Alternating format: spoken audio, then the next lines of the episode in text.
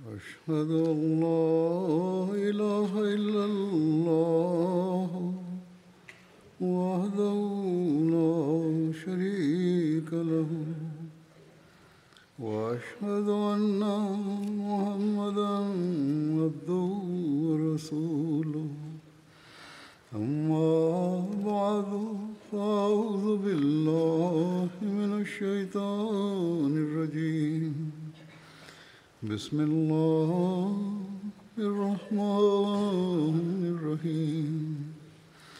الحمد لله رب العالمين. الرحمن الرحيم. مالك يوم الدين.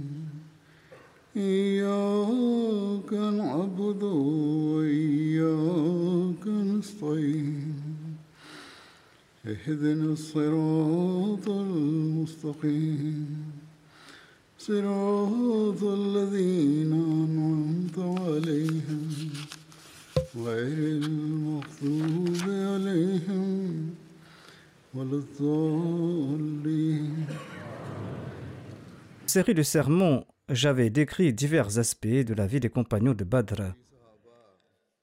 J'ai introduit ces compagnons et j'ai évoqué aussi leur sacrifice.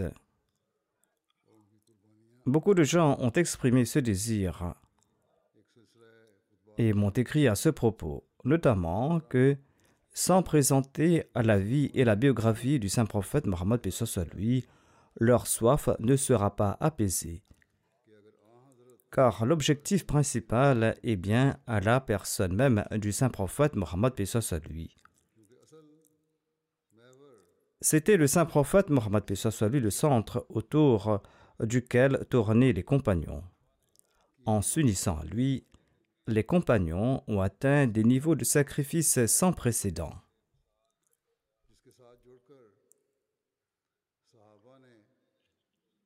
Et ces compagnons ont appris de nouveaux principes. Et ces compagnons ont établi la norme de la diffusion du tawhid, de l'unicité de Dieu, et ils en sont devenus des exemples pratiques à cet égard. Et tout ceci prouve le pouvoir sanctifiant du saint prophète Mohammed à lui, et cela prouve aussi qu'il était le bien-aimé spécial d'Allah. Ainsi, il est également important de présenter la biographie du saint prophète Mohammed J'ai présenté divers aspects de la vie du saint prophète Mohammed lui à différents moments au cours de ces dernières années dans mes différents sermons. Mais en tout cas, la vie et la biographie du saint prophète Mohammed lui sont telles qu'on ne saurait confiner cela à quelques discours et sermons.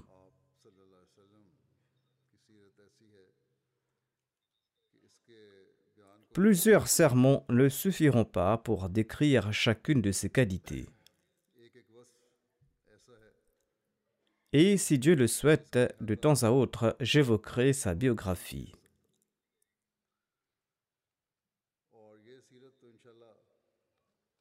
Voir dans chaque sermon et dans chaque discours, je présente un aspect sous un angle ou un autre. Car c'est bien le saint prophète Mohammed à lui le centre de notre vie. Et sans lui, notre religion et notre foi ne peuvent être complets.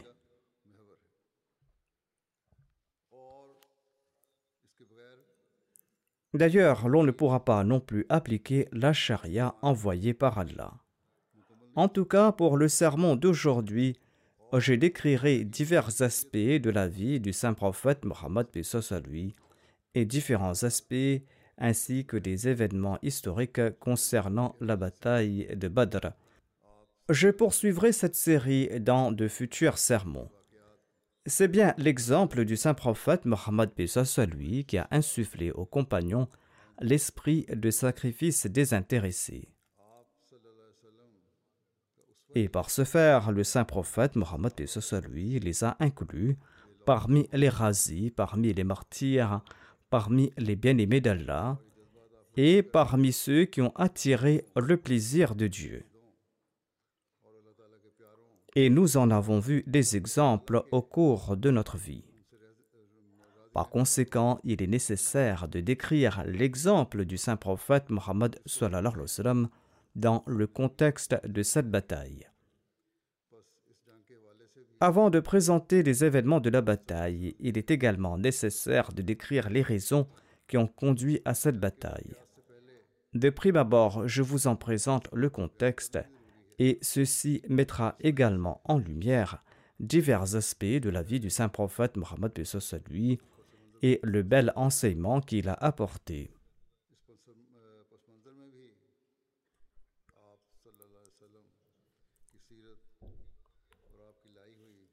Dans son ouvrage Sirat Khatam Nabiyin, Hazrat Mirza Bashir Ahmad a présenté les raisons de la bataille de Badr.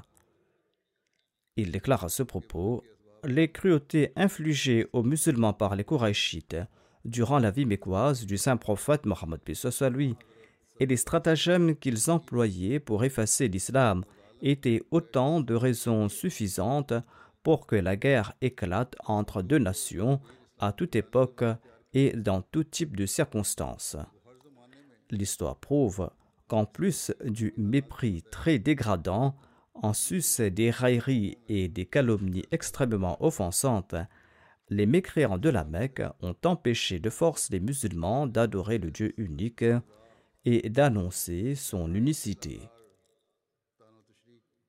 Les mécréants les ont brutalement tabassés et ils les ont battus sans pitié. Ils ont volé leurs biens. Ils ont boycotté les musulmans afin de les tuer, afin de les ruiner. Certains de ces musulmans ont été tués sans pitié et leurs femmes ont été déshonorées. Cette persécution a atteint un tel seuil que de nombreux musulmans avaient abandonné la Mecque et ont émigré en Abyssinie. Mais les Korachites ne s'en sont pas contentés et ils ont envoyé une délégation à la cour royale du Négus afin de contraindre les Muhajirines de retourner à la Mecque d'une manière ou d'une autre, et afin que les Korachites puissent les détourner de leur foi ou afin qu'ils puissent les éliminer. D'ailleurs, ces Korachites ont infligé des tourments des plus atroces aux maîtres et aux chefs des musulmans, le maître et le chef des musulmans qui leur étaient plus chers que leur propre vie. Ainsi donc, le saint prophète Mohammed lui a dû endurer toutes sortes de souffrances. Et les amis des Korachites ont bombardé le saint prophète Mohammed lui avec des pierres à Taïf pour la simple raison qu'il avait évoqué le nom de Dieu, tant et si bien que son corps était tout ensanglanté. En fin de compte, avec l'accord de tous les représentants de différentes tribus des Korachites, le Parlement national de la Mecque a décidé de l'assassinat du saint prophète Mohammed et ce afin d'effacer toute trace de l'islam et de l'unicité divine. Afin d'appliquer cette résolution sanglante, les jeunes de la Mecque appartenant aux différentes tribus des Korachites se sont rassemblés et ont attaqué la maison du saint prophète Mohammed lui de nuit. Cependant, Dieu a protégé le saint prophète Mohammed lui et il a quitté sa maison à leur insu et il s'est réfugié dans la grotte de Thor.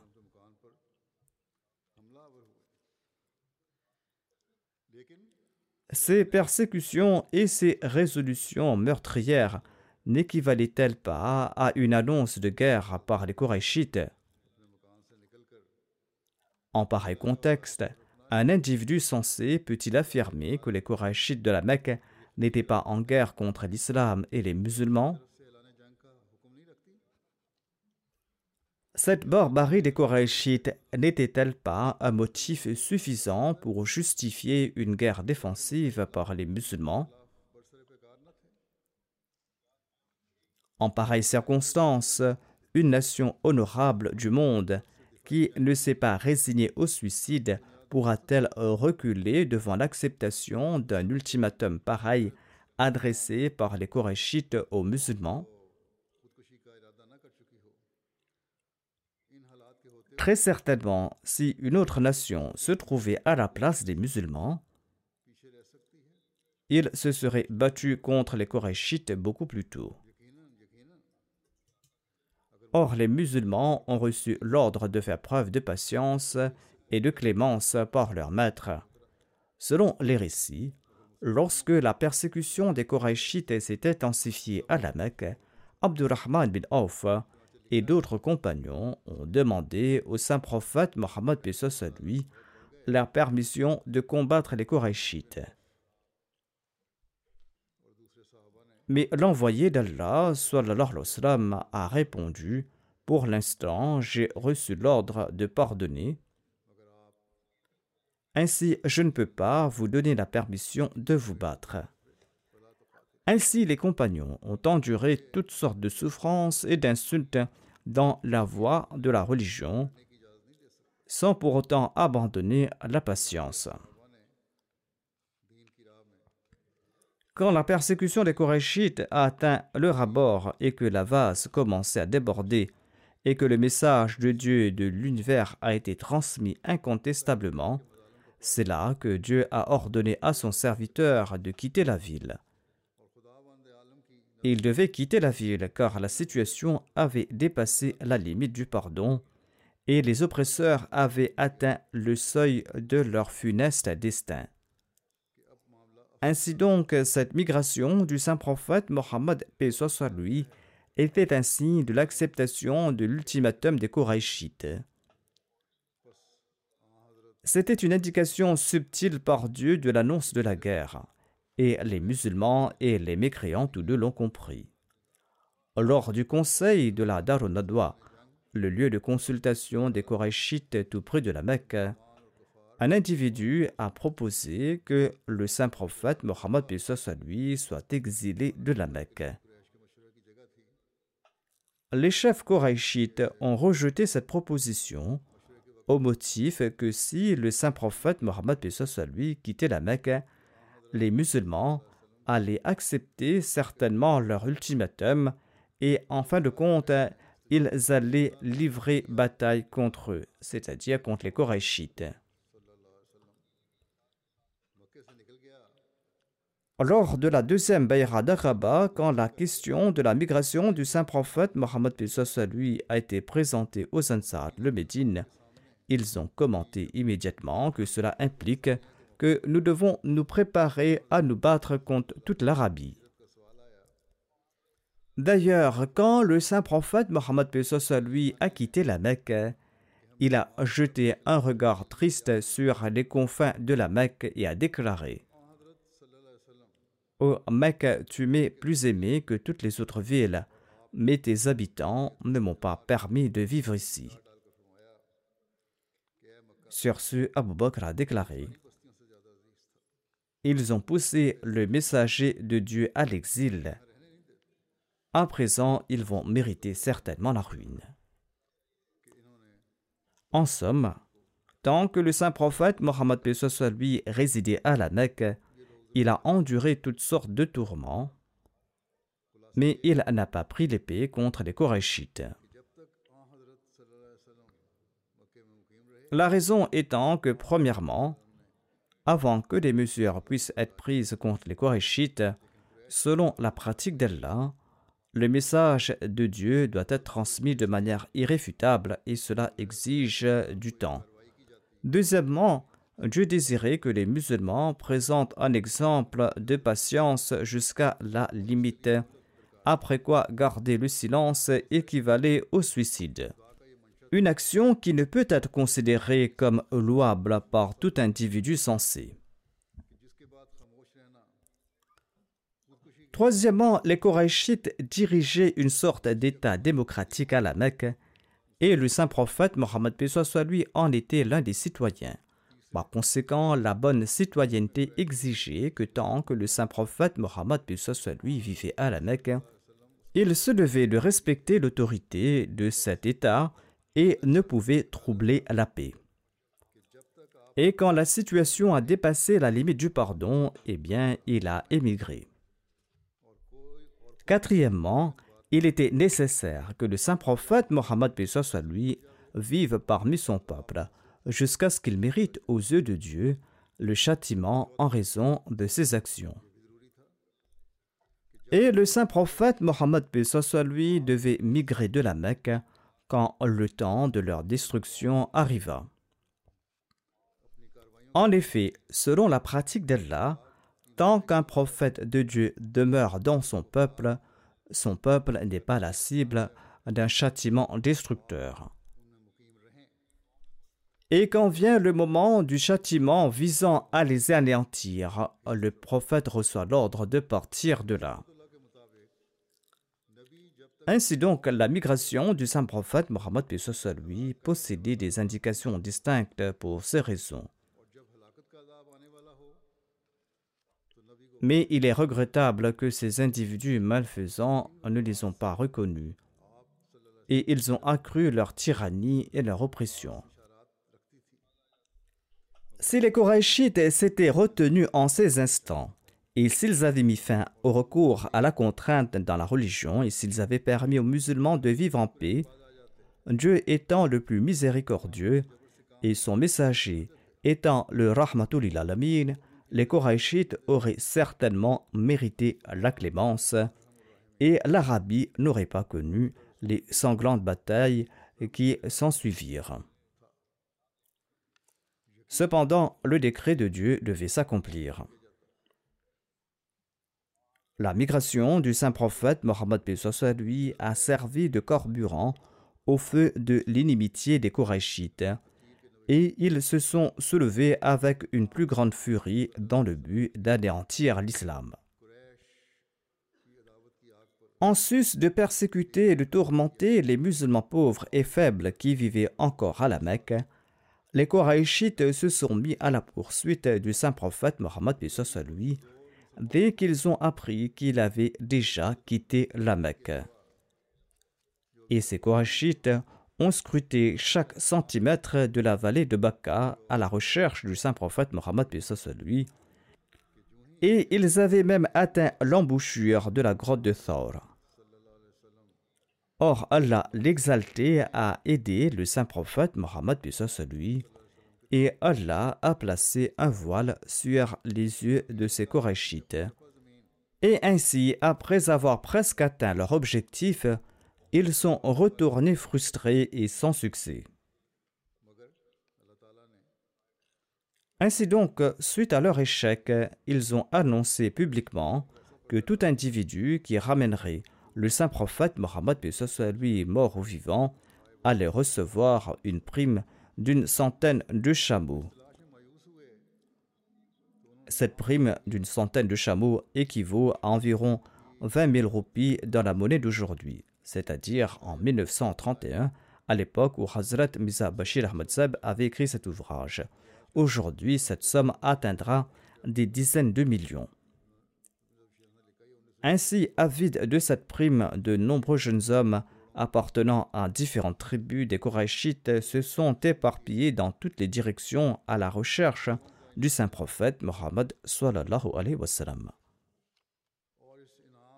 La poursuite entreprise par Suraka bin Malik était également le résultat de cette annonce de récompense. Cependant, les Korachites ont échoué dans leur tentative.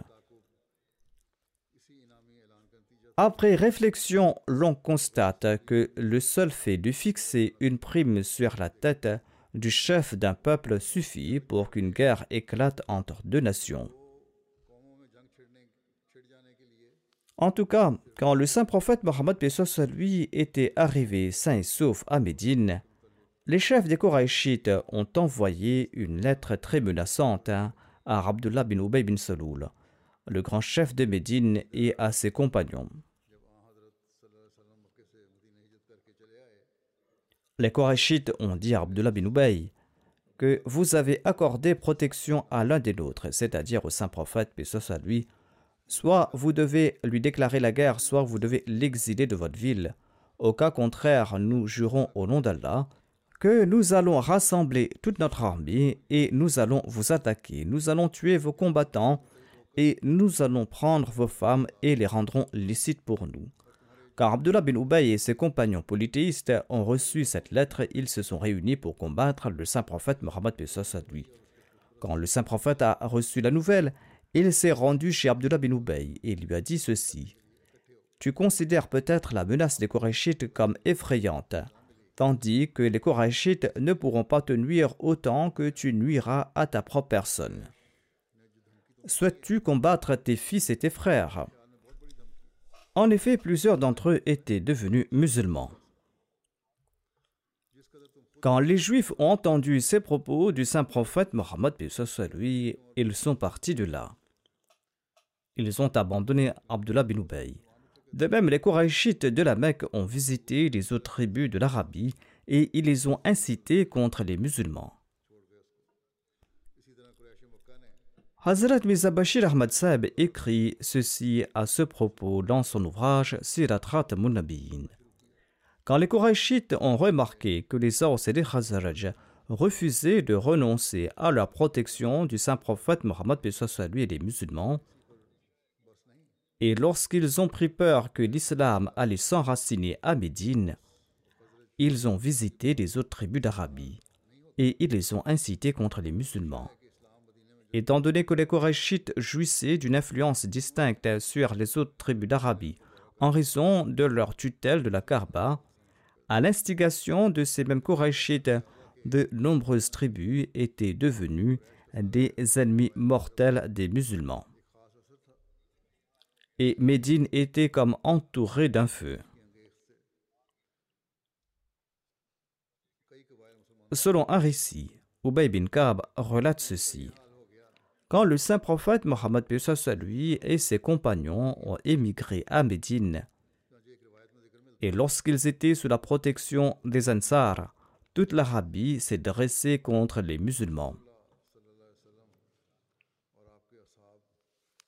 Et à l'époque, les musulmans dormaient avec leurs armes et ils les avaient à portée de main durant la journée en cas d'une attaque soudaine. Et les musulmans se disaient les uns aux autres, nous allons voir si nous allons vivre jusqu'au moment où nous pourrons dormir en paix la nuit sans craindre personne d'autre hormis la personne d'Allah.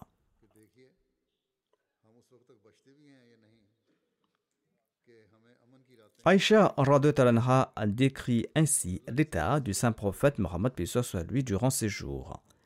Elle déclare au tout début du séjour du saint prophète Mohammed soit lui à Médine, le saint prophète soit lui restait souvent éveillé durant la nuit par crainte d'une attaque ennemie. Le Saint-Coran décrit ainsi l'état des musulmans de cette époque.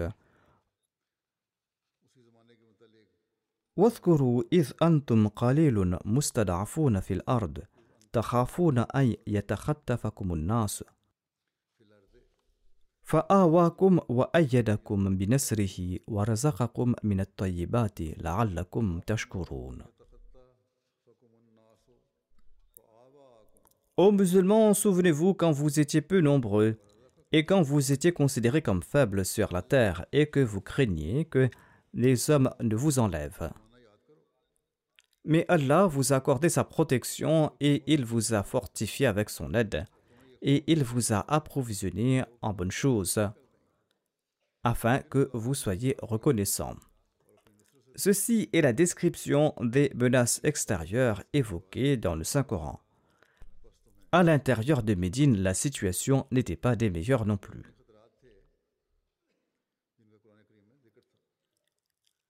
Et Hazrat Mizabashir Ahmad Saheb écrit ceci à ce propos un groupe important des Aus et des Khazraj était encore accroché au politisme durant ces jours. Bien qu'ils étaient apparemment avec leurs frères et leurs parents, mais en pareille circonstance, comment peut-on faire confiance à un polythéiste Deuxièmement, il y avait les hypocrites, qui au départ avaient accepté l'islam, mais qui en secret étaient des ennemis de l'islam. Et leur présence à Médine posait problème. Troisièmement, il y avait les Juifs, avec qui le saint prophète Mohammed lui avait conclu une alliance. Mais cette alliance n'avait aucune valeur aux yeux des Juifs. En somme, ces divers éléments présents à Médine étaient un baril de poudre caché et prêt à éclater contre les musulmans. Et la moindre étincelle des tribus arabes aurait suffi à y mettre le feu et à détruire les musulmans de Médine d'un seul coup. Les musulmans n'ont pas connu d'époque plus critique. Ainsi, le saint prophète Mohammed lui a reçu la révélation divine qu'il doit à présent prendre les armes contre ces mécréants qui en usent contre les musulmans pour les persécuter. C'est ainsi que le djihad par l'épée a été annoncé. Le tout premier verset du Coran sur le djihad par les armes a été révélé au saint prophète, paix soit le 12 du mois de Safar en l'an 2 de l'Égypte, soit le 15 août 623 de l'ère chrétienne, quand environ un an s'était écoulé depuis l'arrivée du saint prophète Mohammed soit lui à Médine. Ceci est la date de la révélation de ce verset selon les recherches de Hazrat Mirza Bashir Sahib. On dit qu'une partie de cette sourate a été révélée à la Mecque et une autre partie à Médine. En tout cas, divers récits évoquent la révélation de ce chapitre. On dit aussi que ce verset a été révélé à l'époque de l'Égypte, car quelque temps après l'arrivée du saint prophète Mohammed lui à Médine, celui-ci a envoyé des détachements armés pour intercepter les Korachites en expédition autour de Médine et pour prendre d'autres mesures de protection.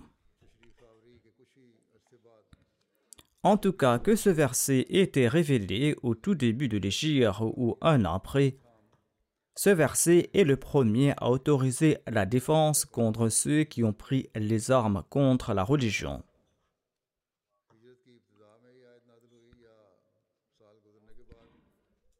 D'ailleurs, le saint prophète Mohammed ne vivait plus sous l'autorité du précédent État, comme expliqué plus haut l'on ne peut livrer bataille contre l'État sous lequel l'on vit. D'ailleurs, le saint prophète Mohammed lui avait établi son État à Médine. Ce verset autorisant la défense armée est tiré de la Sourate al-Hajj. Cela concerne deux versets. Allah déclare dans ce verset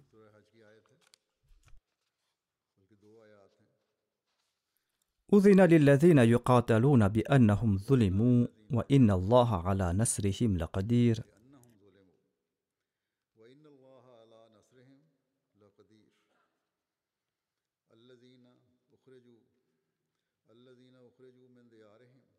الذين أخرجوا من ديارهم بغير حق إلا أن يقولوا ربنا الله ولولا دفع الله الناس بعضهم ببعض لهدمت صوامع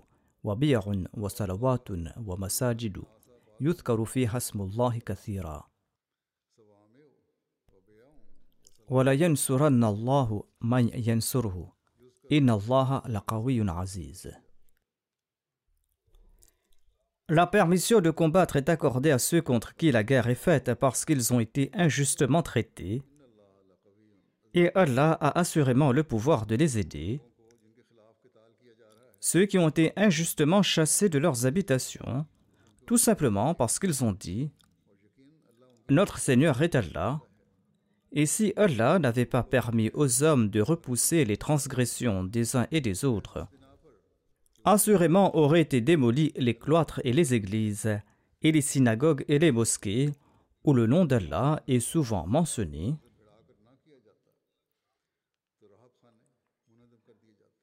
et Allah aidera assurément celui qui l'aide.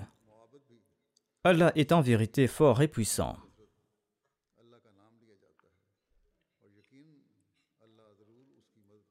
En évoquant ici les lieux de culte de chaque religion, Dieu garantit la protection de chacune d'entre elles. Après l'obligation d'accomplir le djihad, le saint prophète Mohammed lui a initialement employé quatre stratégies afin de protéger les musulmans des méfaits des mécréants. Hazrat Mizabashir Ahmad Saib en fait mention en ces termes. Premièrement, le saint prophète Mohammed lui a visité les tribus voisines afin de conclure avec eux des traités de paix, afin que la région environnante de Médine ne soit plus menacée. À cet égard, l'envoyé d'Allah, soit lui, a accordé une attention particulière aux tribus situées à proximité de la route commerciale syrienne des Korachites. Tout individu comprendra que les Korachites de la Mecque auraient pu tirer les plus d'avantages de ces tribus contre les musulmans dont l'inimitié aurait pu entraîner de graves dangers pour les musulmans. Deuxièmement, le saint prophète Mohammed lui a envoyé de petites expéditions pour obtenir des renseignements dans les environs de Médine, afin qu'il puisse être informé des mouvements des Korachites et de leurs alliés. Et les Korachites ont également compris que les musulmans n'étaient pas inconscients. Ce faisant, Médine était protégée des attaques soudaines des Korachites. Troisièmement, une autre sagesse dans l'envoi de ces expéditions était de permettre aux musulmans faibles et pauvres de la Mecque et de ses environs de rejoindre les musulmans de Médine. Jusqu'à présent, il y avait beaucoup de gens dans la région de la Mecque qui étaient des musulmans dans l'âme, mais qui n'étaient pas en mesure de professer publiquement leur croyance en islam en raison des cruautés des Korachites. En outre, en raison de la pauvreté et de leur faiblesse, ils n'ont pas pu migrer non plus, car les Korachites empêchaient de force de telles personnes de migrer. La quatrième stratégie employée par le saint prophète Mohammed lui était d'intercepter les caravanes commerciales des Korachites qui voyageaient de la Mecque vers la Syrie en passant par Médine. La raison en est que, premièrement, ces caravanes attisaient le feu de l'inimitié contre les musulmans là où elles passaient. Et il est évident que semer l'inimitié dans les environs de Médine était extrêmement dangereux pour les musulmans. Deuxièmement, ces caravanes étaient toujours armées, et tout le monde peut comprendre que le passage de telles caravanes tout près de Médine n'était pas sans danger. Troisièmement, les moyens de subsistance des Korachites dépendaient principalement du commerce. Par conséquent, en ces circonstances, le moyen le plus définitif et le plus efficace de maîtriser les Korachites et de mettre un terme à leur cruauté et de les contraindre à la réconciliation était d'entraver leur route commerciale.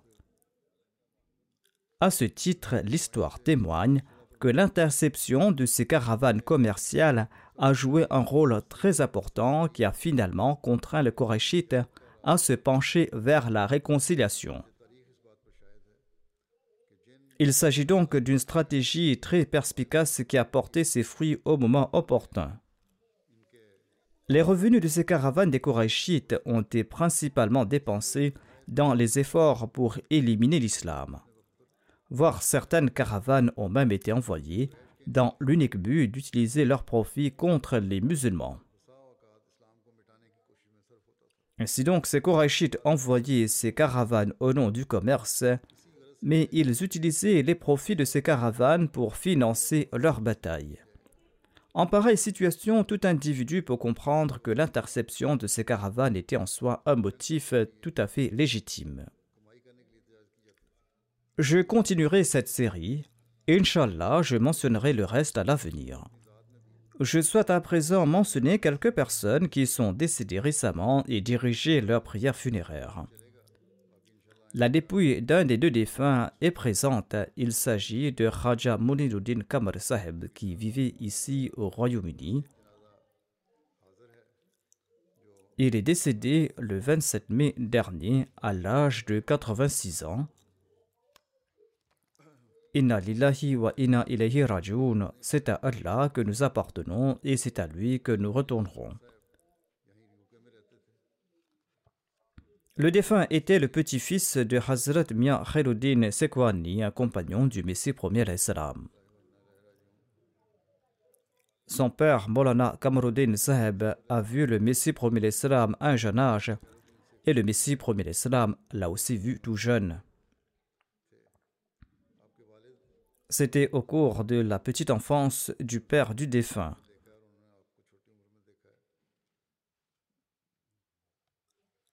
En tout cas, Molvi Kamaruddin Saheb, le père du défunt, était le premier président de la Khodamul Ahmadiyya centrale.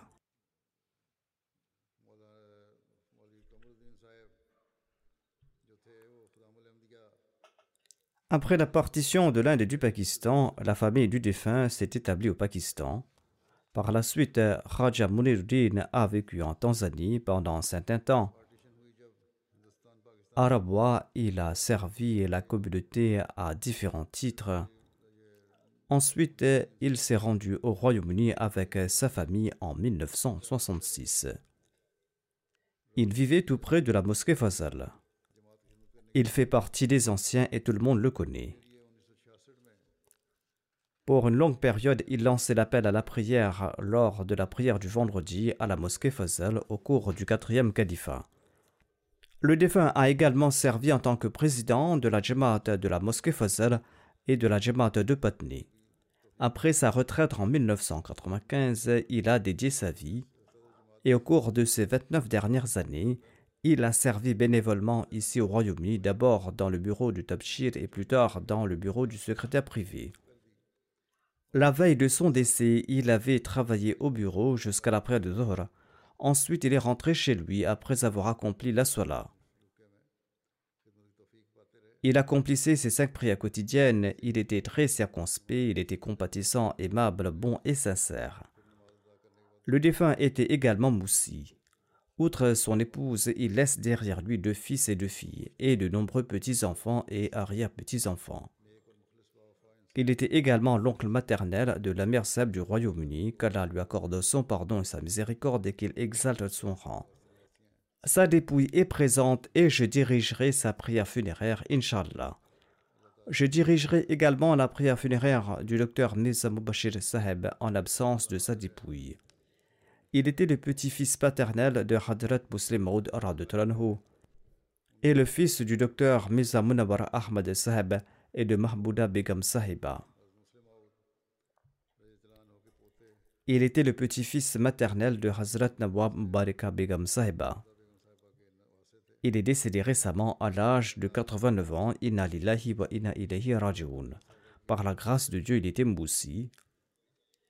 Il a fait ses études élémentaires arabes, ensuite il a fait ses études de médecine au King Edward Medical College de Lahore où il a obtenu son MBBS. Ensuite, il a travaillé pendant un certain temps à l'hôpital de Rabwa. Ensuite, il s'est rendu au Royaume-Uni pour ses études où il a obtenu son diplôme au Royal College of Surgeons d'Édimbourg en 1970. Et il a obtenu là-bas son diplôme de FSCS. Il avait dédié sa vie il est retourné au Pakistan et il a servi à l'hôpital Fazli Omar de Rabwa.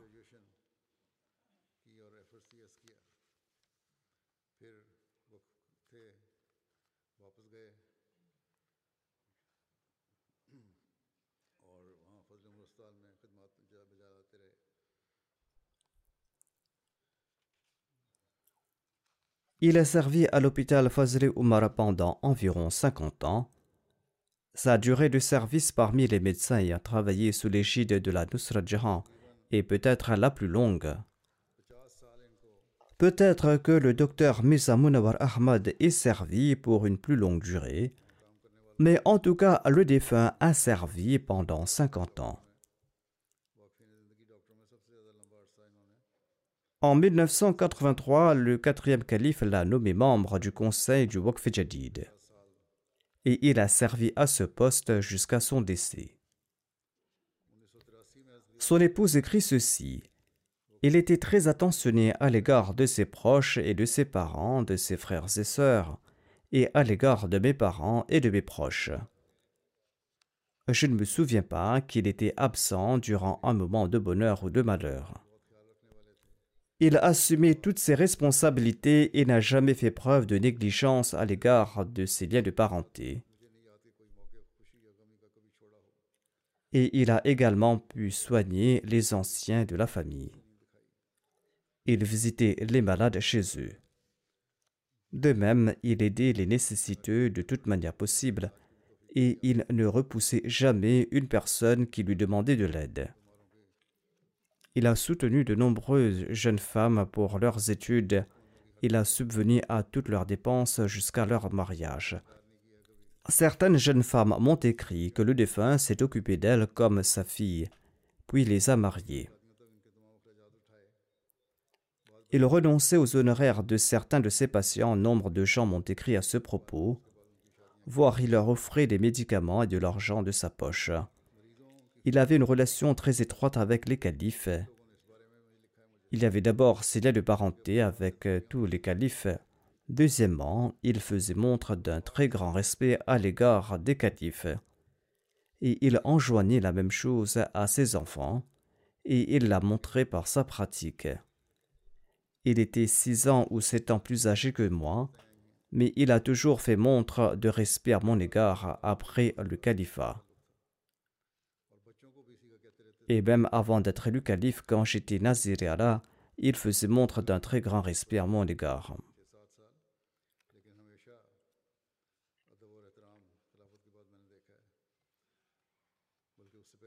L'épouse du quatrième calife était décédée de maladie. L'épouse du défunt relate à ce sujet que le quatrième calife avait demandé d'envoyer le docteur Mubashir immédiatement quand son épouse est tombée malade et le défunt est parti immédiatement durant la nuit. Et il a séjourné au Royaume-Uni jusqu'au décès de l'épouse du quatrième calife. Suite au décès de Mokarema Asifa Begam Saheba, l'épouse du quatrième calife, le quatrième calife avait déclaré que Mubashir était venu me chercher tout près de l'ascenseur, et quand je l'ai vu, j'ai compris que mon épouse était décédée, car je savais que si sa santé s'était détériorée, Mubashir ne l'aurait jamais laissé seul. Le défunt venait ici au Royaume-Uni pour soigner le quatrième calife durant sa maladie. Et feu le quatrième calife a également évoqué ses services à un endroit. L'épouse du défunt écrit qu'une fois une fausse plainte a été portée contre lui, un comité a été formé pour mener une enquête et le défunt a fait montre d'un très grand respect à l'égard du califat et de la Nizam et Jamaat et n'a jamais fait montre d'aucun comportement inapproprié. Le comité a mené une enquête et l'a acquitté dans cette affaire. Son fils écrit que certains opposants de Chinyot et des environs se rendaient secrètement chez eux pour se faire soigner. De nombreux non étaient les patients du défunt. J'en suis au courant. Il a soigné de nombreux individus dans la région et c'est pour cette raison qu'il était très connu à Rabois, à l'hôpital et dans la région. Le Messie premier salam utilisait une petite cuillère à café durant sa dernière maladie pour prendre ses médicaments. Hadrat Amajan a offert cette cuillère à Hazrat Umenasir en disant de l'offrir au fils qui deviendra médecin dans la famille. Elle a offert cette cuillère au docteur Miza Munawar Ahmad Seb, le père du défunt. Par la suite, le défunt a reçu cette cuillère. Et parfois, le docteur Mubashir Saheb utilisait cette cuillère pour offrir des médicaments à ses patients. Des personnes de tous horizons sont venues présenter leurs condoléances. L'écrasante majorité faisait partie des pauvres.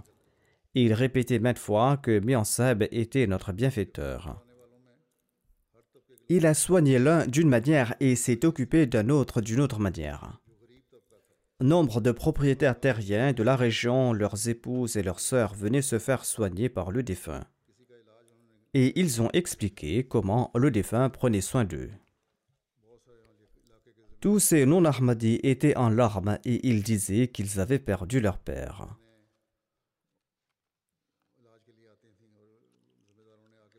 La majorité du personnel de l'hôpital m'a également écrit que notre hôpital est devenu orphelin. Tous ont exprimé beaucoup de peine et de chagrin.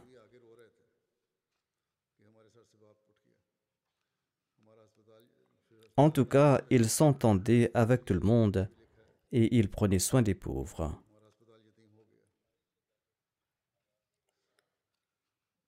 Le saint prophète Mohammed Pesos lui a déclaré que lorsque tout le monde loue un défunt au cours de ses funérailles, celui-ci mérite le paradis.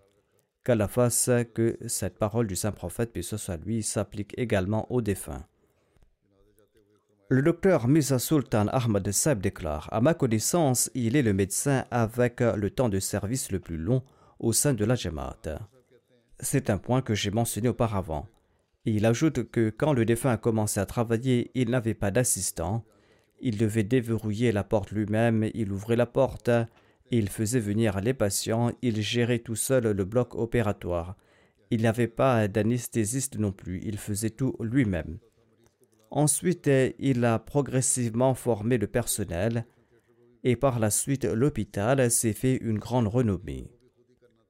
Et il ajoute également que le taux d'infection dans notre hôpital est inférieur à n'importe quel autre hôpital privé.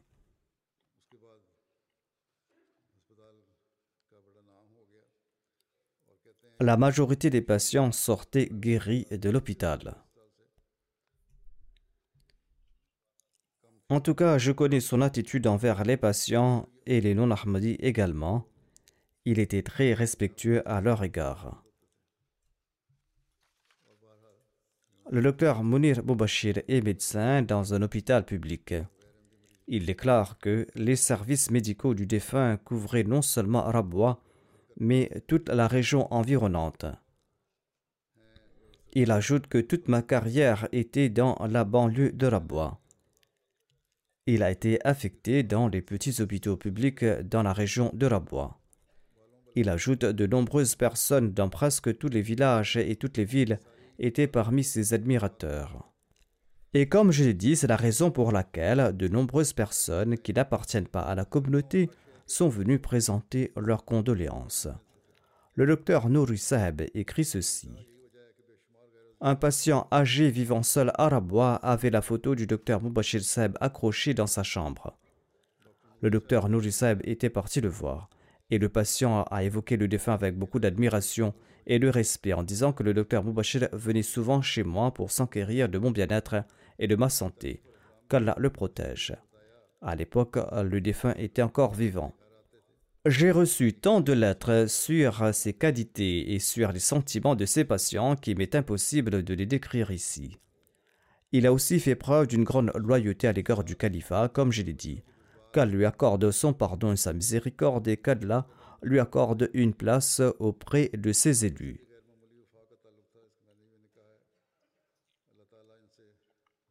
La deuxième prière funéraire en absence de la dépouille de la défunte sera celle de Mokarima Sayyida Amtul Basit Sahiba, qui était l'épouse de Sayyid Mahmoud Ahmad Saib d'Islamabad. Elle est décédée récemment, inna lillahi wa inna ilayhi raji'un. Elle était la petite fille paternelle du docteur Sayyid Abdus Sattar Shah Sahib, et la fille de Sayyid Abdul Razak Shah Sahib.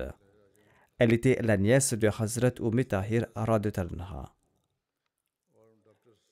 Razak Shah, le père de la défunte, avait épousé la première femme Ahmadi irlandaise qui se nommait Hanifa Shah, dont le nom de jeune fille était Kathleen O'Brien. Ce mariage a eu lieu en 1945 à Nairobi, au Kenya. Ensuite, sa mère est venue au Pakistan et au Pakistan, Shah Sahib a été stationné dans le Sindh. Et en dépit d'être originaire de l'Irlande, la mère de la défunte a consenti à de grands sacrifices dans ce tout petit village. Ses enfants ont également consenti à de grands sacrifices, et parmi eux se trouvait Amtul Basit Sahiba. Syed Mahmoud Shah Sahib, le mari de la défunte, déclare la défunte accomplissait ses prières quotidiennes et en particulier celle de la prière de Tahajjud très régulièrement. Elle avait l'habitude d'accomplir la prière de Tahajjud avec son père depuis son enfance. C'était une femme religieuse et dévote. Elle aidait les pauvres et les nécessiteux. Elle était très stricte quant au port du voile. La défunte était moussia et laisse derrière elle son époux, une fille et deux fils. Un de ses fils, Said Bashir Ahmad Sab, réside ici au Royaume-Uni. Son deuxième fils est Said Shahid Ahmad. Sa fille Majida Malik est aux États-Unis. Elle est l'épouse du docteur Amir Malik des États-Unis. Elle déclare que sa mère était très appréciée de tous et possédait une personnalité très attachante. Elle ravisitait tous ceux qu'elle rencontrait. Elle avait un amour profond pour le califat. Elle était de nature pure, polie et possédait de très bonnes qualités. Elle n'a jamais exprimé sa souffrance ouvertement. Elle aidait les nécessiteux et faisait beaucoup d'aumônes. Elle aidait les jeunes femmes pour leur mariage et offrait des vivres à des familles démunies, finançait l'éducation des orphelins et nourrissait des pauvres. En somme, elle passait son temps à aider autrui, que ce soit par la prière ou par l'aumône. Elle appréciait davantage parler de Dieu et de l'aide divine. Elle se lie d'amitié avec ceux qui aimaient Dieu. Allah avait également une attitude particulière à son égard. Allah exaucé ses prières et l'informait de l'acceptation de ses nombreuses prières. Même lorsque sa maladie s'était aggravée, elle ne ratait jamais la sola et elle gardait toujours un œil sur l'horloge pour ne pas manquer la sola. Qu'Allah lui accorde son pardon et sa miséricorde et qu'il exalte son rang et qu'il accorde à ses enfants la capacité d'accomplir de bonnes œuvres. La troisième prière funéraire en absence sera celle de Mokarama Sharif Ahmad Bandisha Sahib, qui était le président de la Jamaat Tchèque numéro 261, RB Ado Faisalabad au Pakistan. Il est décédé récemment, Inna lillahi wa inna ilayhi. Son fils Rahmatullah Bandisha, qui est missionnaire, relate ceci. Notre grand-père avait deux mois quand ses parents et ses proches sont décédés durant l'épidémie de peste à l'époque du Messie premier d'Islam. Un parent éloigné de notre grand-père qui était un Ahmadi l'a recueilli et l'a élevé. Plus tard, suite à la décision d'un juge de Tehsil Batala, notre grand-père a été élevé dans une autre famille Ahmadi relativement proche. Ainsi, il a été élevé dans un environnement Ahmadi depuis le tout début et il a rejoint la communauté Ahmadiyya depuis le tout début. Le défunt, quant à lui, a servi comme président de la Jama de son village pendant environ 25 ans et possédait de nombreuses qualités. Il était de nature pieuse. Ses actes d'adoration étaient d'un haut niveau. Il aidait les démunis, en particulier ses proches. Il avait un grand amour pour la Nizam et Jamaat et pour le califat. Il laisse derrière lui cinq fils et trois filles. L'un de ses fils, comme je l'ai dit, est Rahmatullah Bandesha Saheb, qui sert comme missionnaire et qui enseigne actuellement à la Jamia Ahmadiyya en Allemagne. En raison de l'hostilité contre la Jamaat dans son village, il n'a pas pu assister à temps aux funérailles et à l'enterrement de son père. Qu'Allah accorde son pardon et sa miséricorde aux défunts et qu'il élève son rang et qu'il accorde à tous ses enfants la possibilité de perpétuer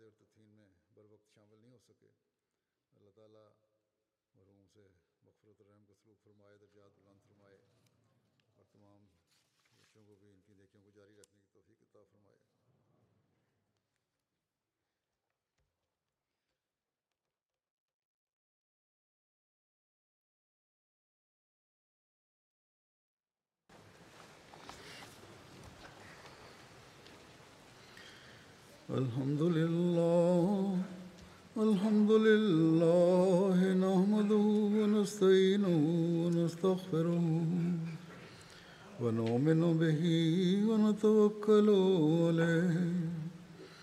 ونعوذ بالله من شرور أنفسنا ومن سيئات أعمالنا. من يهده الله فلا مضل له ومن يضلل فلا هادي له. ونشهد أن لا إله إلا الله ونشهد أن محمدا عبده ورسوله. عباد الله رحمكم الله إن الله يأمر بالعدل والإحسان وإيتاء ذي القربى وينهى عن الفحشاء والمنكر والبغي يعظكم لعلكم تذكرون. اذكروا الله يذكركم وادعوه يستجب لكم. ولذكر الله أكبر